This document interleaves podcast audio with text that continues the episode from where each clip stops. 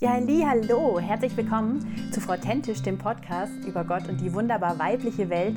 Ich freue mich so sehr, dass du heute einschaltest, dass du zuhörst, dass du mitdenkst und dass du einfach bei uns am Tisch mit dabei sitzt. Herzlich willkommen zu einer neuen Folge von Frau Tentisch. Ich habe heute die Anne hier zu Gast. Hallo Anne. Hallo. Schön, dass du da bist. Ja, danke, dass ich da sein darf.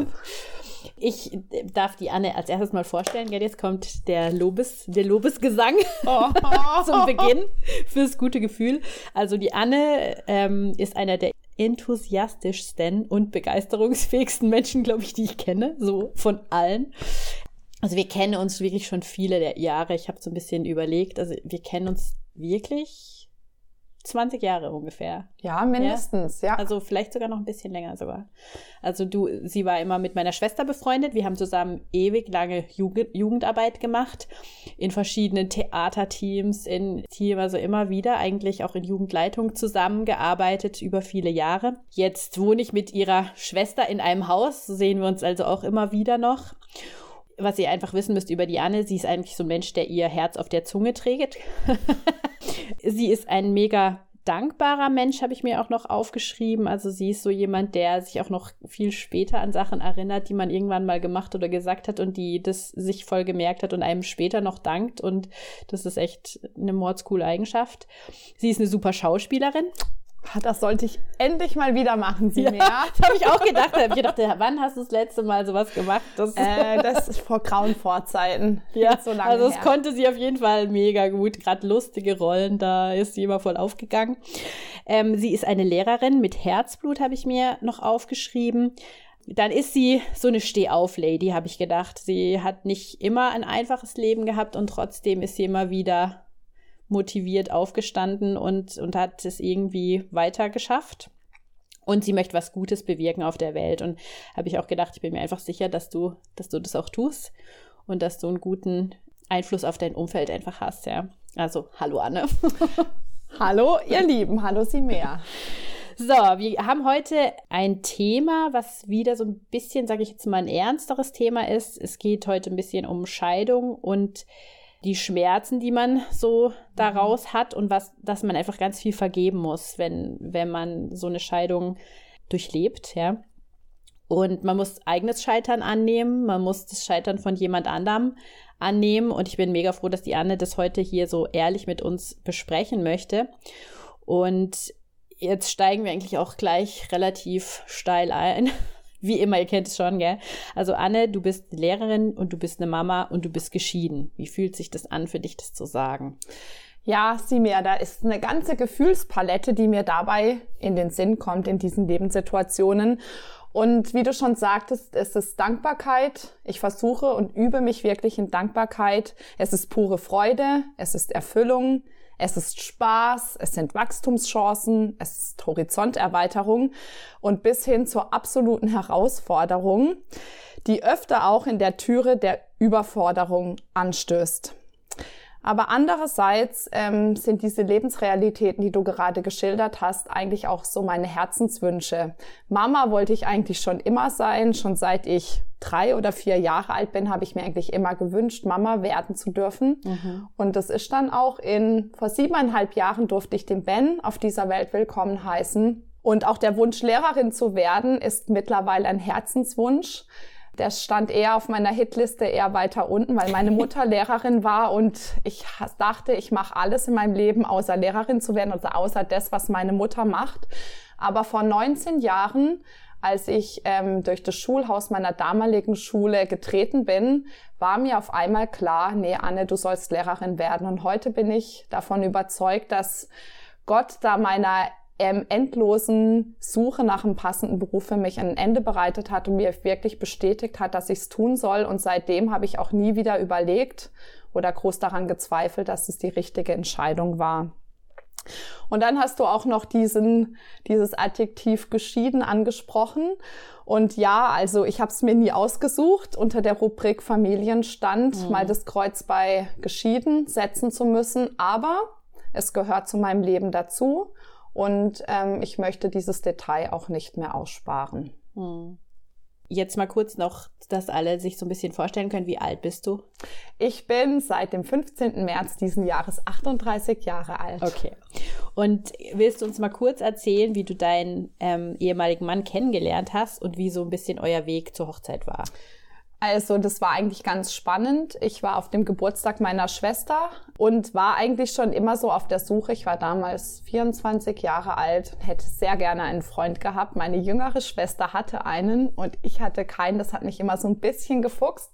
Jedenfalls ähm, lief dann dieser junge, gut aussehende Mann über meinen Weg und wir hatten uns ganz nett unterhalten. Zugegebenermaßen hätte ich jetzt ihn nicht nach seiner Nummer gefragt, aber ein paar Tage nach der Geburtstagsfeier rief dann meine Schwester bei mir an, ja, dieser besagte junge Mann hätte gerne deine Nummer, Anne.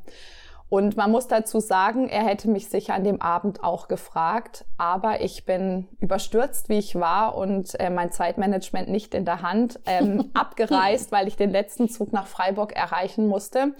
Jedenfalls ähm, stand ich dann da mit der Bitte um die Telefonnummer und habe mich dann aber erstmal nicht gemeldet, weil ich Studienabschluss. Ich weiß gar nicht mehr so genau weshalb, aber er ist dran geblieben und das hat mich dann so imponiert, dass ich gedacht habe, komm, ich habe ja nichts zu verlieren, mich mal mit ihm zu verabreden. Mhm. Und so kam es, dass wir uns verabredet haben, äh, mehrere Male. Und dann war es so der klassische Weg. Wir haben uns ineinander verliebt. 13 Monate später habe ich einen Heiratsantrag bekommen und dann nochmal neun Monate später, nach knapp zwei Jahren Beziehung, haben wir dann geheiratet. Genau. Mhm. Ja, das ist noch spannend. Ich wusste es jetzt auch nicht mehr so ganz genau im Kopf. Ähm, dann war es jetzt ja so, ihr hattet nicht so eine einfache Ehe. Möchtest du mal kurz uns mit reinnehmen, woran das lag oder was da so war? Was da so für Sachen passiert sind, euch oder dir auch, die das nicht so einfach gemacht haben? Also ich hatte es ja schon angesprochen, dass ich damals eigentlich ähm, schon auf der Suche war und ja, da war da jemand, der mich toll fand und dann ist meine Beziehung eingegangen und jetzt so im Rückblick muss ich sagen, ähm, ja, nach dem Scheitern unserer Ehe, dass mir so zwei Punkte wirklich bewusst geworden sind, wo wir sehr, sehr unterschiedlich waren und ähm, das war uns damals zum damaligen Zeitpunkt nicht bewusst und wir haben es uns auch nicht bewusst gemacht.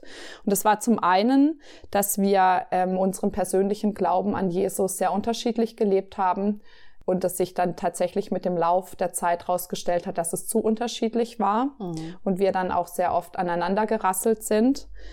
Und der andere Punkt war, dass wir die grundsätzlichen Lebensziele, die wir hatten, haben zum einen, was Familie, Beruf und Wohnsituation anging, da waren wir uns einig, aber darüber hinaus war dann für meinen damaligen Mann, das war's und ich wollte mehr. Und das war auch so eine Sache, die ich erst so im Laufe der Zeit so gesehen habe, dass wir auch an diesem Punkt sehr unterschiedlich waren und auch da kam es dann immer wieder zu Konflikten. Problematisch war es dann einfach, dass wir nicht aus unseren Elternhäusern nicht gelernt haben, gut zu kommunizieren, auch mhm. über diese Bedürfnisse und über diese Unterschiede, die wir aneinander erlebt haben und wir haben dann viel in uns reingefressen und sind dann in regelmäßigen Abständen absolut explodiert. Und das war dann auch nicht mehr gut, wie wir unsere Punkte geäußert haben. Und zu diesen schwelenden Grundproblematiken kam dann die Herausforderung, Baby, Hausbau, Abgrenzung zur Schwiegermutter und mein Wiedereinstieg in den Beruf nach einem Jahr Babypause. Und mein Körper hat mir damals ganz klar gezeigt, dass es zu viel des Guten war. Und ich bin dann Ende November 2015 in einer Burnout-Situation gelandet. Es ist natürlich immer ein bisschen schwierig bei so einer Trennungs- oder Scheidungsgeschichte. Es ist jetzt natürlich so, dass du jetzt deine Sicht erzählst und wahrscheinlich seine Sicht sich ähm, anders anhören würde. Aber kannst du mal uns sagen, was denkst du, warum deine Ehe gescheitert ist? Also ich habe ja schon diese ganzen Dinge genannt in der vorherigen Frage, die es uns wirklich schwer gemacht haben. Und obendrauf hat mein Mann dann eine Sache gemacht, die es mir schlussendlich unmöglich gemacht hat, die Ehe weiterzuführen. Und dann habe ich mich im Juli 2016 von ihm getrennt. Okay.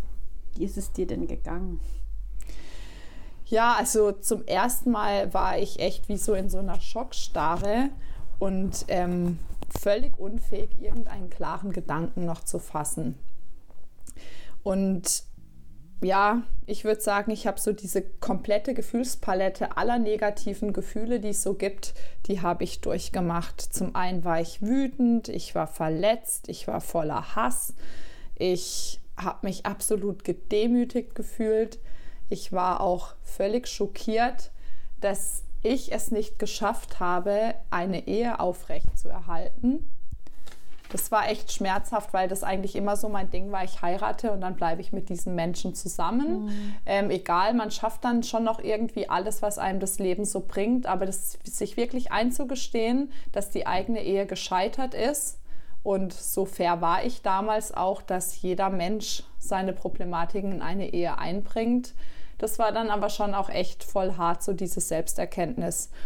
Und ja, zum damaligen Zeitpunkt hat das Bild einfach so gut gepasst, dass mir eigentlich komplett der Boden unter den Füßen weggezogen war und ich eigentlich kein Licht am Ende des Tunnels gesehen habe, weil da galten so Fragen zu klären, was passiert mit dem Haus, können wir da wohnen bleiben, habe ich genug Geld, wo werde ich wohnen? Ja, so als alleinerziehende Mutter kriegt man dann auch nicht die vielen Wohnungsangebote. Mhm. Wie wird es, wie geht es dem kleinen Jungen dann mit Wegzug und ja, zusätzlich zu diesen ganzen praktischen Gedanken habe ich mir echt das Hirn zermartert, ob ich irgendwas übersehen habe, ob ich irgendwas hätte anders machen können, dass es gar nicht zu dieser Vollkatastrophe gekommen wäre. Mhm. War dann auch schon sehr selbstkritisch und auch sehr in Selbstklage ähm, verfallen.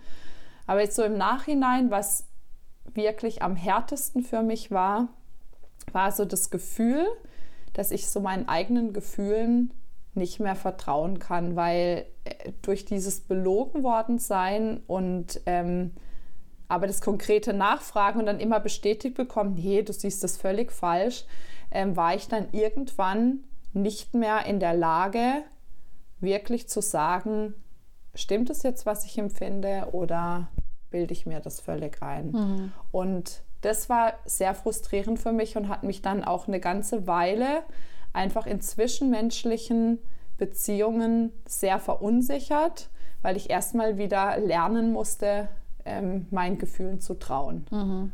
Das ist wie so eine, eine komplette Verunsicherung eigentlich auch in dem, was du denkst, was du fühlst, was du wahrnimmst. Das ist im Endeffekt wie weg gewesen, weil das über eine längere Zeit einfach du immer das Gefühl hattest, du hast nicht recht mit deinen Gefühlen. Also Richtig. So, ja, okay. Ja. Mhm.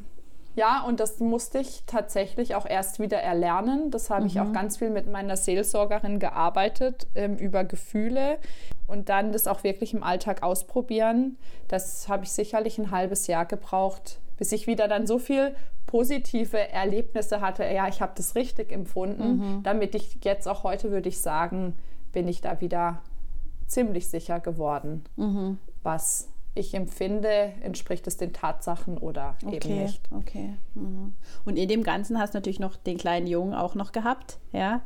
Drei Jahre war er alt und da hast natürlich auch nicht den ganzen Tag Zeit gehabt, dich um dich zu drehen, sondern du musstest auch funktionieren für den Ben, ja? Ja, zum einen äh, muss ich sagen, ist es ja auch gerade dadurch, dass ich aus dem Burnout und so einer anfänglichen Depression rausgekommen bin, ist es eigentlich gar nicht schlecht, wenn man seine Aufgaben hat. Okay. So, also mhm. das ist das eine. Aber ähm, das andere, natürlich habe ich gearbeitet. Ich wollte dem Kind so viel Normalität wie möglich bieten. Mhm. Ähm, aber es wäre auch sehr wichtig gewesen, auch ist es oder es ist wichtig, dass man sich auch seinen eigenen Gefühlen stellt und sich nicht dann in völligem Aktivismus verliert und dann ja. so Trauerarbeit nicht leistet. Also von daher hast du da absolut recht, ähm, dass ich mir echt bewusst Zeit nehmen musste für mich, um, um gewisse Dinge zu durchdenken, weil der Alltag mich sonst aufgefressen hätte. Mhm. Und natürlich war es auch ein Bestreben von mir, diesem kleinen Kind so viel Normalität wie möglich zu bieten. Das hatte schon genug mit einer heulenden oder schnell am Wasser gebauten Mama zu tun. Ja. Dann war der Papa nicht mehr jeden Tag verfügbar. Ja, und es war mir schon noch immer sehr bewusst, dass ich mir wünsche, dass er durch diesen eigentlich diese Erschütterung seiner gewohnten Lebenswelt, dass er da nicht irgendwie selber in seiner Persönlichkeit verunsichert wird. Und das hat mir schon noch einiges abverlangt, aber das war mir sehr wichtig von Anfang an, weil ich mir immer gesagt habe, er kann nichts dafür und er ja. soll so wenig wie möglich unter dieser Situation oder den veränderten Lebensumständen leiden müssen. Du hast gesagt, man muss sich bewusst der ganzen Sache stellen. Wie kann ich mir jetzt das vorstellen? Wie hast du das gemacht? Wie also, hast du verarbeitet? Ich habe ja bei meiner Mama gesehen, die sich ein paar Jahre oder viele Jahre vorher getrennt hat. Die hat mir echt schon viele gute ähm, Tipps oder so geben können und ich habe es bei ihr miterlebt. Und ja, habe schon das Modell gekannt, dass so Trauer oder so ein Verarbeitungsprozess äh, mehrere Phasen hat.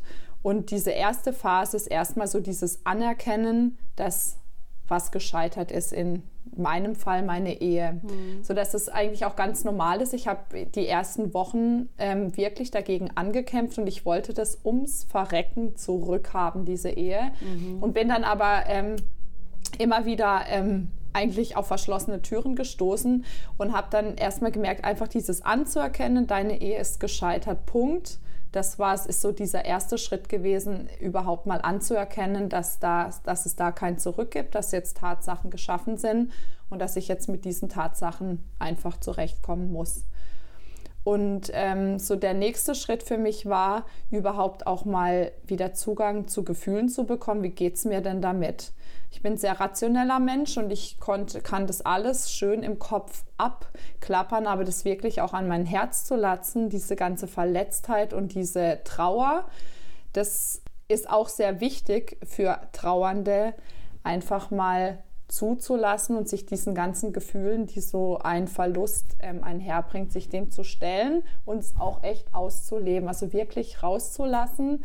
Ähm, ich bin manchmal durch den Wald gegangen und habe da einfach rumgeschrien, weil es mir danach war, einfach gar keine bestimmten Worte, aber einfach so mal Emotionen ausleben und sich wirklich bewusst werden, was macht das überhaupt mit mir. Mhm.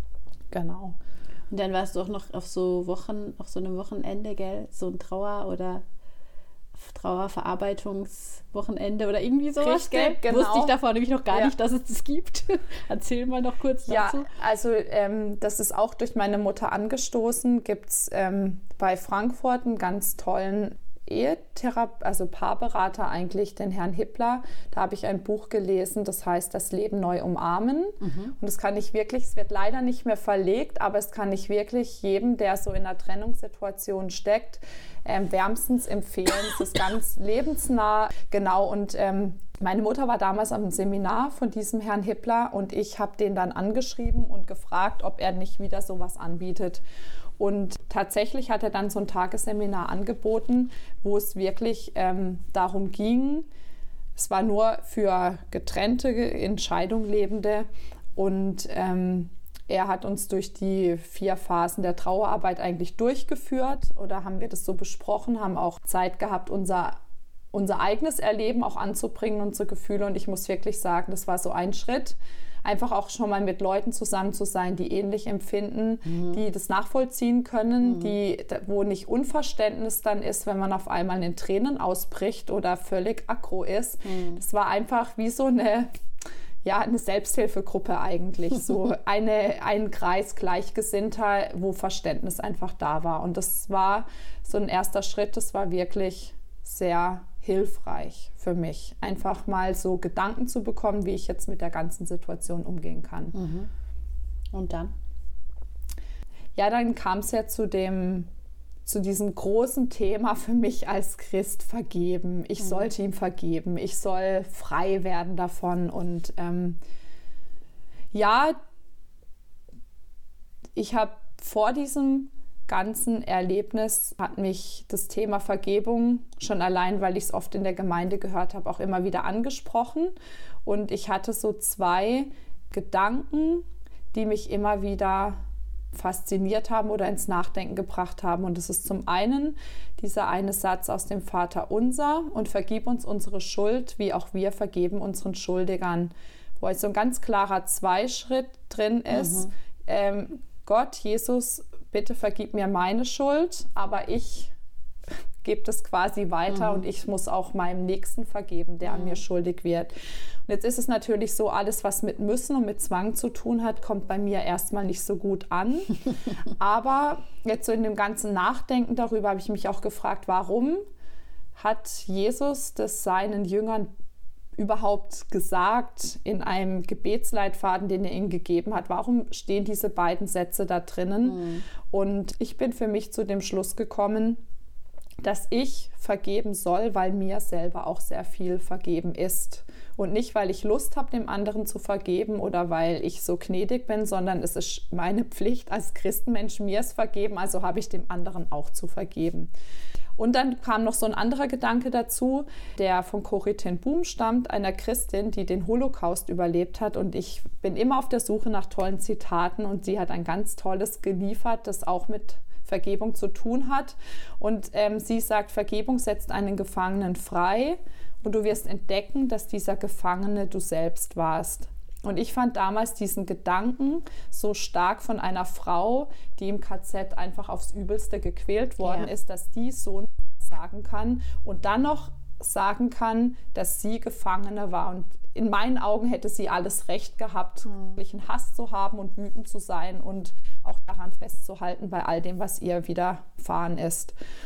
Und ich habe da damals kam mir so die Gedanken oder auch diese die Erkenntnis, dass Unversöhnlichkeit einfach lähmt, sie hält mich gefangen und über die Zeit macht sie mich bitter und in allerletzter Konsequenz eigentlich macht sie mich nicht fähig für Beziehungen, für wirklich gelingende mhm. Beziehungen. Aber das ist alles schöne Theorie. Das ja, habe ich genau. mir als Anfang, Anfang 20-Jährige so gedacht. Alles schön und gut. Ich war nicht in der Lage. Und jetzt saß ich auf einmal da mit 33 völligst verletzt und frustriert. Und ähm, hatte dann so vor mir, ah ja, jetzt sollst du hier deinem Noch-Mann vergeben. Und dann sah das alles schon mal ganz anders aus, weil ich dann emotional damit ähm, konfrontiert war und es war nicht so was, was weit weg von mir war. Und ich muss ganz ehrlich sagen, ich wollte am Anfang, war ich überhaupt nicht in der Lage zu vergeben oder geschweige denn daran zu denken, weil ich so voller Wut und so voller Hass war, obwohl ich ja wüsste, es wäre sinnvoll. Hm. Weil Opferrolle hat ja auch immer so seine Vorteile, hm. dass ich selber nichts ändern muss, sondern dem anderen immer schön eins reinwirken kann. Hm. Und ich muss auch hier gestehen, dass ich das bis zur Perfektion getrieben habe, dass ich keine Möglichkeit eigentlich ausgelassen habe, meinem Ex-Mann, wenn ich ihn gesehen habe, wirklich spüren zu lassen in Wort und Tat, wie eigentlich wie verabscheuungswürdig er in meinen Augen ist. Hm. Und ähm, ja, das Interessante daran war, was ich dann auch lernen durfte, dass es mir eigentlich nichts gebracht hat, so zu sein. Mhm. Es hat mir Genugtuung für den Moment gebracht. Da mhm. hat man sich mal wieder richtig gut gefühlt, wenn man dem anderen mal wieder so richtig deutlich zu verstehen gegeben hat, wie abgrundtief man ihn doch hasst.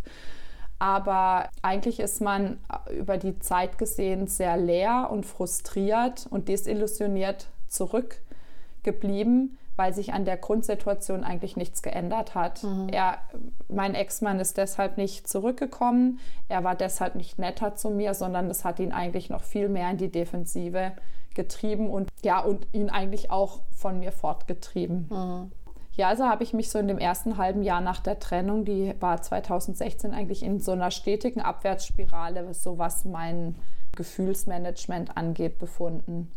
Und ja, ab und zu haben dann immer diese Grundgedanken von Vergebung immer wieder angeklopft, aber ich war einfach zu dem damaligen Zeitpunkt nicht bereit und auch nicht gewillt, diesen mhm. Schritt zu gehen. Ja, so der erste Schritt, den ich dann tatsächlich gehen durfte, da war ich auch noch mal in so einer Trennungs- und Scheidungsgruppe, also so ähm, eine Art auf Zeit, eine Selbsthilfegruppe auf Zeit. Und dort habe ich ein Buch gelesen, der, in dem der Autor auch vorgeschlagen hat, man soll sich bewusst von seinem Partner oder von der Beziehung verabschieden, das auch irgendwie so in Würde machen, weil es ja durchaus auch immer nicht immer nur schlechte Zeiten in der Beziehung Absolut, gab. Ja. Und ja, ich bin dann auch ein sehr praktischer Mensch und wenn sich was für mich schlüssig und gut anhört, dann mache ich das und habe mir auch wirklich erhofft, dass ich dann auch so für mich so einen Abschluss unter diese Sache bekomme.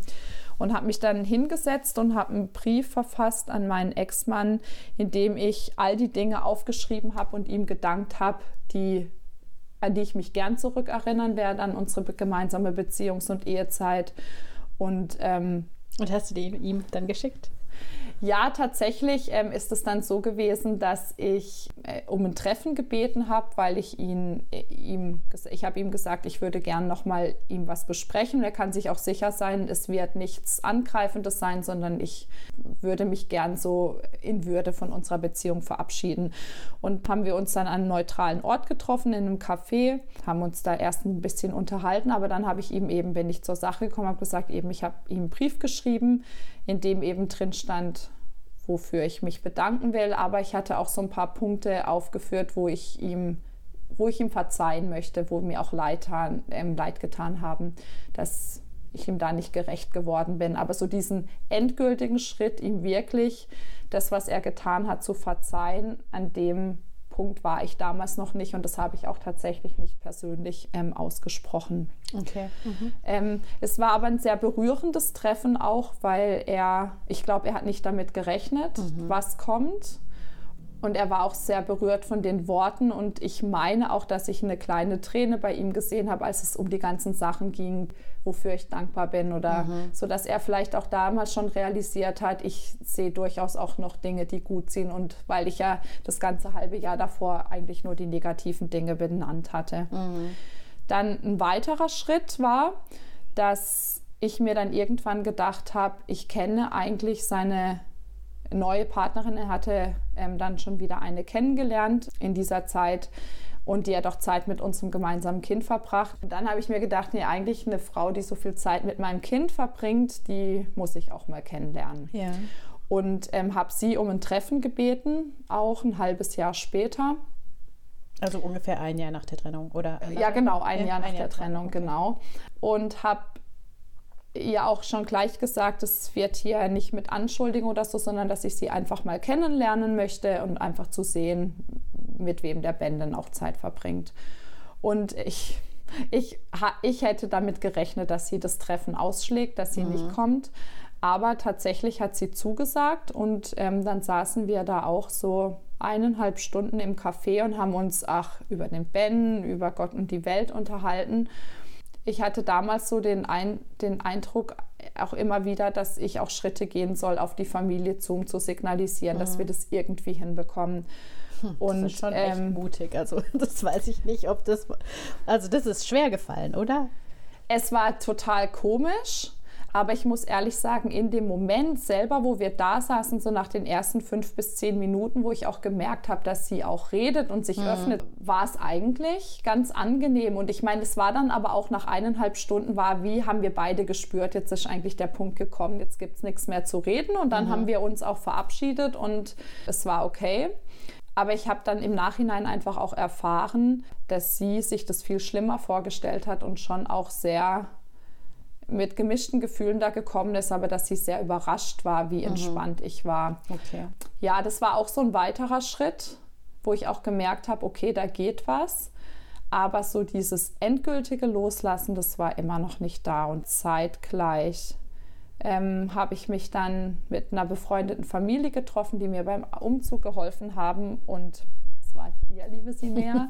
und im Zuge dessen habt ihr mir ein Buch geschenkt oder hast du mir ein Buch geschenkt, das die heilende Kraft der Vergebung heißt. Und in dem Buch oder das Buch wurde von einem jungen Mann und seinem Vater geschrieben, der in einer ähnlichen Situation war mhm. wie ich, ähm, der den Zerbruch seiner Ehe erleben musste und der aber nicht daran zugrunde gehen wollte. Und angeregt durch seinen Vater hat er bewusst seiner Frau vergeben mhm. und hat durch dieses durch diesen Akt der Vergebung eigentlich erlebt, wie er freigesetzt worden ist und wie dadurch, dass er sie aus ihrer Schuld entlassen hat, erleben durfte, dass die Beziehung, beide haben zu dem Zeitpunkt dann auch schon in neuen Partnerschaften gelebt, mhm. wieder heil werden darf und dass man auf einer vernünftigen Basis wieder miteinander Kontakt haben darf oder überhaupt es möglich ist, in Kontakt zu treten, ohne sich anzufeinden. Und das hat mich irgendwie mega begeistert, weil ich gedacht habe, also wenn der das kann, dann kann ich das auch. Mhm. Dann mache ich das jetzt einfach mal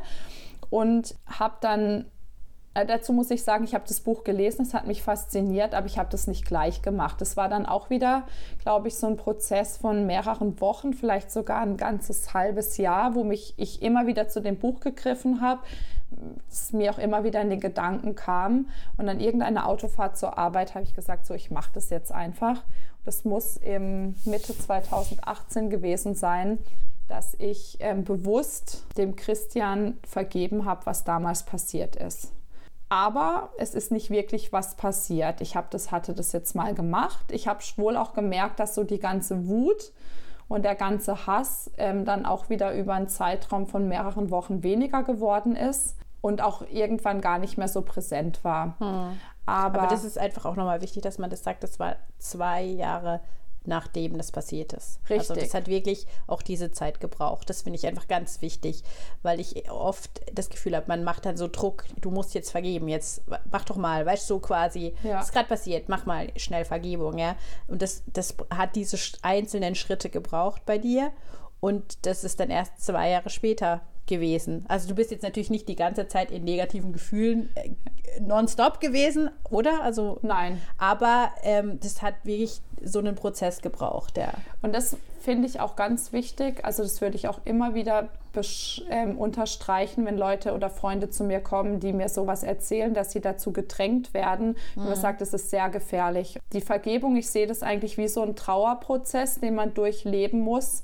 muss man auch so einen Vergebungsprozess yeah. durchleben. Und ich bin auch davon überzeugt, dass ich vielleicht auch mal wieder zu einem Punkt kommen werde, wo wo ich getriggert werde, wo ja. alte Dinge hochkommen und wo ja. ich vielleicht wieder nochmal in Bewusstvergebung mhm. aussprechen muss. Aber ich halte es auch, wie du sagst, für sehr gefährlich, Menschen unter Druck zu setzen, ich sehe es eher, sie ermutigen, diese Schritte zu tun, weil sie mhm. sich schlussendlich nur selber was Gutes tun. Mhm. Aber und sie auf die, in diesem Prozess zu begleiten, sie meinetwegen auch immer wieder daran zu erinnern, ja, ja. dass es da was gibt, aber unter Druck setzen, dass das sein muss, ja. das glaube ich nicht. Da hört man ja von Geschichten, die länger brauchen als ich, bis sie in der Lage sind zu vergeben. Ja. Und das war jetzt auch nicht der letzte Punkt. Das ist auch noch wichtig, gell? Also da ging es nochmal genau. eine Schale tiefer sozusagen. Jetzt war quasi so dieses, dieser, diese ganzen ähm, negativen Emotionen, den, die wurden immer weniger. Und dann lebte ich auch so mein Leben weiter, aber trotzdem kam ich immer wieder an Punkte, gerade wenn ich ausgelaugt war, wenn ich müde war, äh, wenn ich frustriert war, dass ich äh, mich selbst so bemitleidet habe, gedacht, ach, der Christian ist eigentlich schuld, dass ich jetzt so viel arbeiten muss, dass ich alles mhm. alleine machen muss, ähm, dass ich jetzt kein zweites Kind haben kann, dass, ähm, dass meine Lebensumstände es mir schier unmöglich machen, noch jemand Neuen kennenzulernen, weil ich auch nicht unbegrenzt Zeit habe, in Portalen unterwegs zu sein oder ständig ja. auf Partys oder Feiern ähm, präsent sein kann. Es gab immer gerade so, sind so Frustmomente, kam dann wie, das waren dann nicht so diese Hassgefühle, so dass ich so unbändige Wut hatte, aber es war eher so dieses, er ist schuld an meiner jetzigen mhm. Lebenssituation und dass ich nicht dieses Leben leben kann, das ich eigentlich mhm wo ich mir immer vorgestellt habe, das möchte ich leben und das könnte ich leben. Und dann war ich let, vergangenen November letzten Jahres mit einer Freundin von mir in einem Missionswerk einfach um dort äh, die Ferien über zu arbeiten und dort mit in der Lebensgemeinschaft zu leben, Bibelarbeiten zu machen, Gottesdienst zu feiern. Und ähm, das Interessante war, dass ich während eines Gottesdienstes dort, das muss am zweiten Tag gewesen sein, hatte ich so ein, ja eigentlich ein krasses Erlebnis, dass ich hatte ja immer so, die kam wahrscheinlich raus in dem, was ich erzählt habe, immer so eine Mentalität, ich bin die Arme, ich bin das Opfer, mir wurde Unrecht getan und der böse Christian. Ich habe mich moralisch immer immer über ihm gefühlt.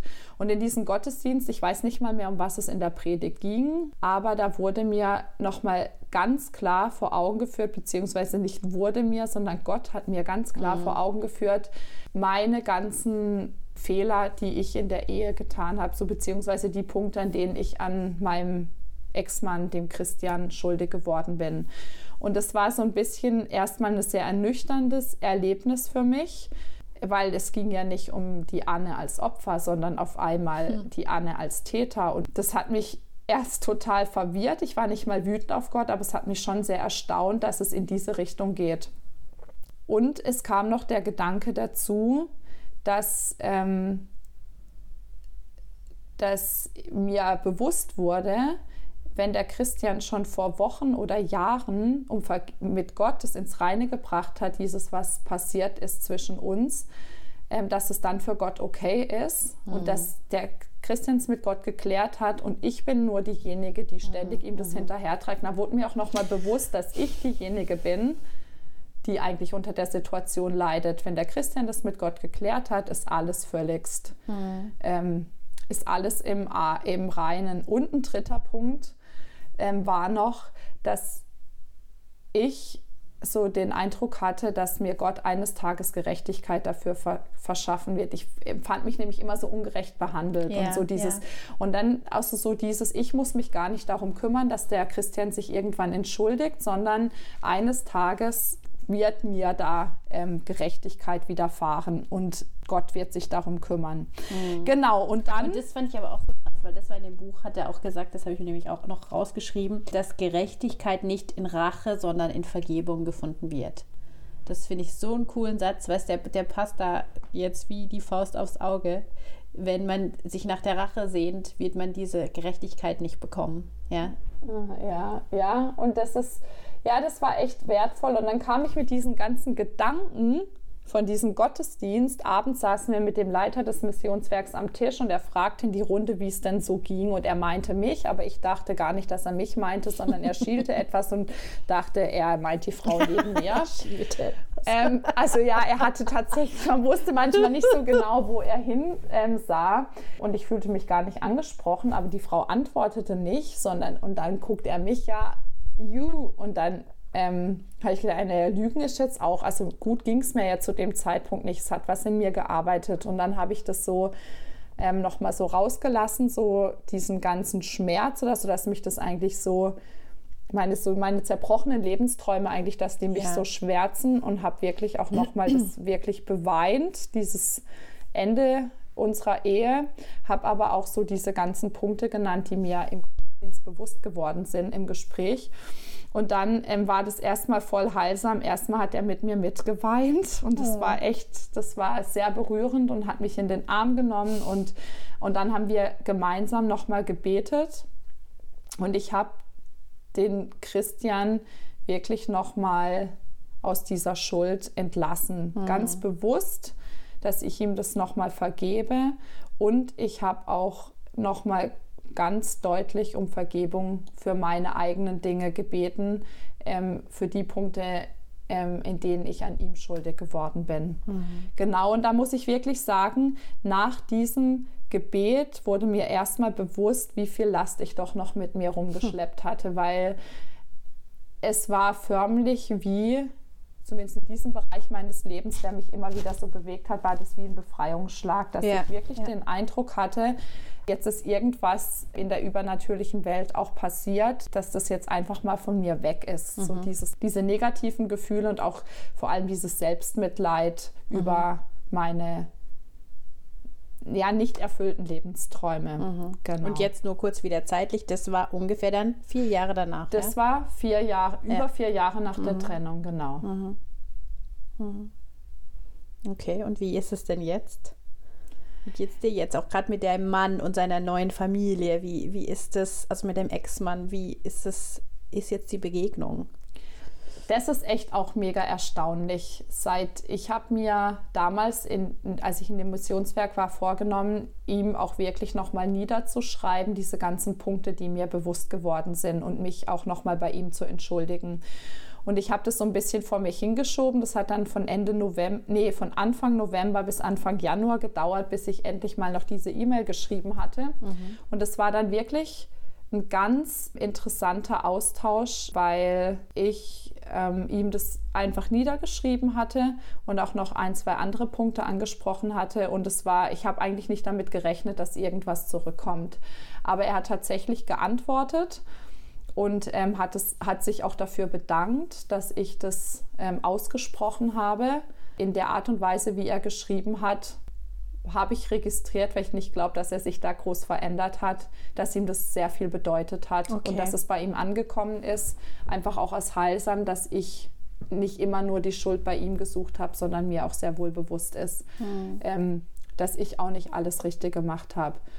Ja, und das ging so zwei, dreimal hin und her und dann war das auch gut. Aber eine Woche später kam dann die Einladung von seiner jetzigen Frau, dass ich, ähm, wenn ich den Ben zu ihnen bringe und abliefer über übers Wochenende oder die Feiertage, dann könnte ich ja noch mit ihnen Kaffee trinken. Und im ersten Moment habe ich gedacht, oh weh, ich weiß nicht, ob ich das überlebe, weil so in der Vergangenheit war das schon einmal so, das war ein ganz komisches Gefühl, es ist ein bisschen beklemmend, ein bisschen wehmütig, vor allem als ich dann gegangen bin, mhm. so ich lasse die zurück mit, mit die haben das Kind und ich fahre allein und die sind jetzt zusammen eine Familie. Also es war so gemischte Gefühle. Ja.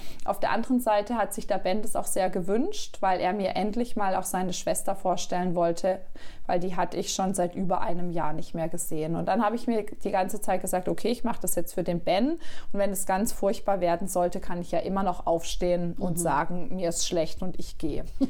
ähm, jedenfalls, ja, ja, hätte mir vorher was anderes überlegen sollen wahrscheinlich. Jedenfalls sind wir dann dort angekommen und, und dann bin ich dann hochgegangen und dann saßen wir ähm, alle am Tisch der Ben und ich und der Christian und die anderen. Und es war wirklich eine richtig gute Zeit. Und ich glaube, in Summe war ich dann zwei Stunden dort. Wir haben auch mit der Kleinen gespielt und ähm, wir haben uns unterhalten. Und als ich gegangen bin, war es das erste Mal eigentlich seit diesen über viereinhalb Jahren, dass ich nicht mehr so diese Wehmut hatte oder so diesen Gedanken, die haben was, was ich nicht habe, sondern mhm. ich bin dort, konnte dort wirklich in Frieden rausgehen.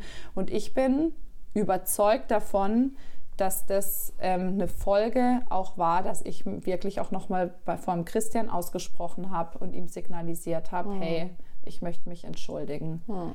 Und ähm, dass das das erst möglich gemacht hat für mich und aber auch für ihn, dass wir so ungezwungen mhm, am mhm. Tisch sitzen konnten mhm. und eine normale Basis gefunden haben. Ja, ja, super, ja.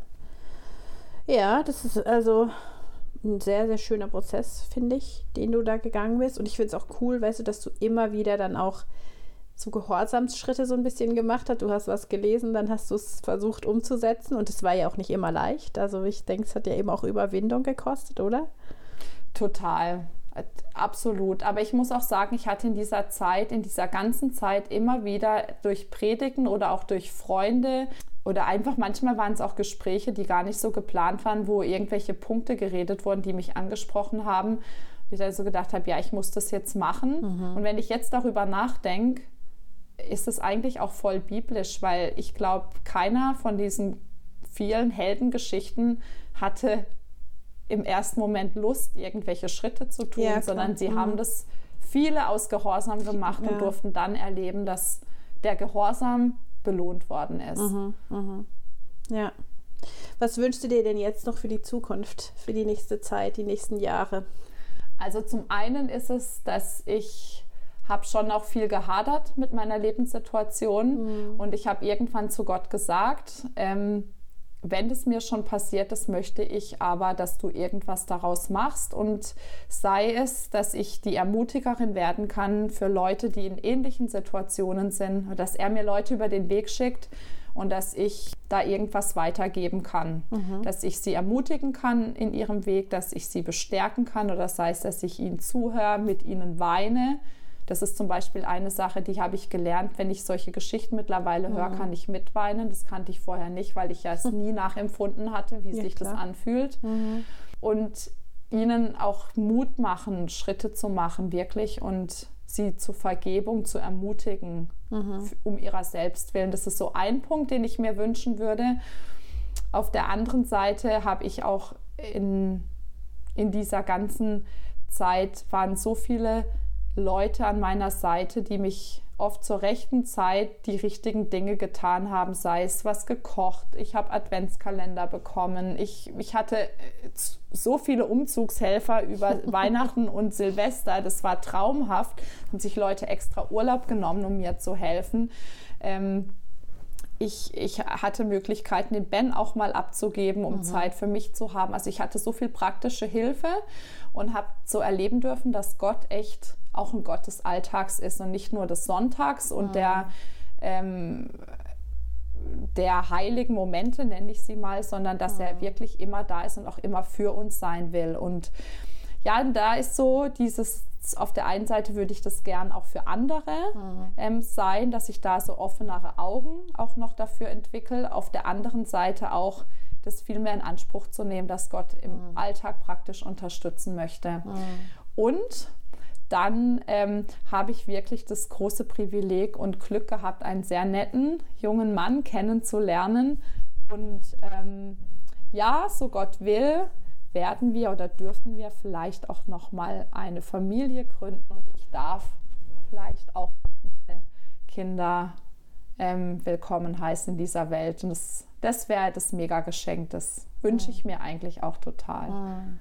Ja, das glaube ich dir. Und das wünschen wir dir auch. Also das wünsche ich dir wirklich, wirklich mit, dass da noch so eine runde Sache am Schluss draus wird. Es ist nicht immer so im Leben, dass, dass es so ist, leider, ja, aber ich würde es mir für dich sehr, sehr wünschen. Ich danke dir mega, Anne, für diese Offenheit, die du hattest, dass du uns das auch erzählt hast. Und ich finde es gerade auch die letzten Punkte, die du gesagt hast, ich glaube, das ist auch was, was jeder von uns sich vielleicht nochmal so wie vornehmen kann, dass man sagt, hey, aus diesem aus, dieser, aus diesen schlechten Situationen kann Gott gu was Gutes machen und vielleicht ist es dann was, wo wir auch Gutes weitergeben können, weil durch das, dass wir durch das Tal durchgegangen sind, wir andere begleiten können in dem Tal und was ich auch cool finde, dass du sagst, es sind manchmal kleine Sachen, die man anderen abnehmen kann. Ja, und das möchte ich euch auch als Hörer einfach ermutigen, dass ihr wenn ihr jemand in eurem Umfeld habt, habt in so einer schweren Situation, das muss wirklich manchmal nur so ein Essen sein oder mal zwei Stunden einen kleinen Jungen nehmen oder irgendwas, ja. Also es muss nicht immer dieses riesige, mega geistliche Gespräch sein, wo man jemanden zur Umkehr bewegt, sondern es kann manchmal wirklich so das kleine Liebe zeigen sein, was für einen anderen Menschen den Unterschied macht. Und ich glaube, da sind wir auch in der Verantwortung, dass wir das machen. Und ähm, ja, mal so ein bisschen die Hiob-Geschichte ist mhm. so hart, aber dass wir am Ende sagt, ja, Gott nimmt manche Sachen, Gott gibt manche Sachen, aber ich lobe in dem Ganzen einfach Gott, so wie er ist, ja. Also das ist immer so schwierig in der Situation, mhm. sich das zu sagen, aber das ist so ein bisschen das, was ich auch jetzt von dir rausgehört habe, ja. Es ist, es ist Gutes auch gekommen. Beauty from the ashes, sagen sie im Englischen und das finde ich immer so ein schönes Bild, ja. Okay, cool, Anne, danke. Sehr gerne, danke, dass ich da sein durfte und meine Geschichte teilen durfte. Das hilft sicher jetzt schon den Ersten, die das hören, bin ich mir ganz sicher. Ihr Lieben, also wenn ihr auch nochmal Feedback habt, wenn ihr der Anne vielleicht irgendwas sagen wollt oder, oder ihr Feedback geben wollt, ihr sagen wollt, was euch bewegt von dem, was sie gesagt hat, dann seid ihr auch herzlich willkommen, dass ihr das schreibt. Ich gebe das gerne an die Anne weiter. Und ansonsten auch immer, wie immer, der Aufruf, wenn ihr Menschen habt, die ihr spannend findet, wenn ihr Themen habt, wo ihr sagt, hey, das müsstet ihr unbedingt mal hier bringen, dann seid ihr immer herzlich willkommen, das auch zurückzumelden. Also ihr könnt immer über die Homepage mir eine Nachricht oder über Instagram oder mir eine Sprachnachricht schicken. Geht auch über die Homepage. Also alles, was ihr an Feedback gebt, wird irgendwie weitergeleitet oder aufgenommen. und deswegen jetzt vielen, vielen Dank fürs Zuhören und macht's gut. Ciao.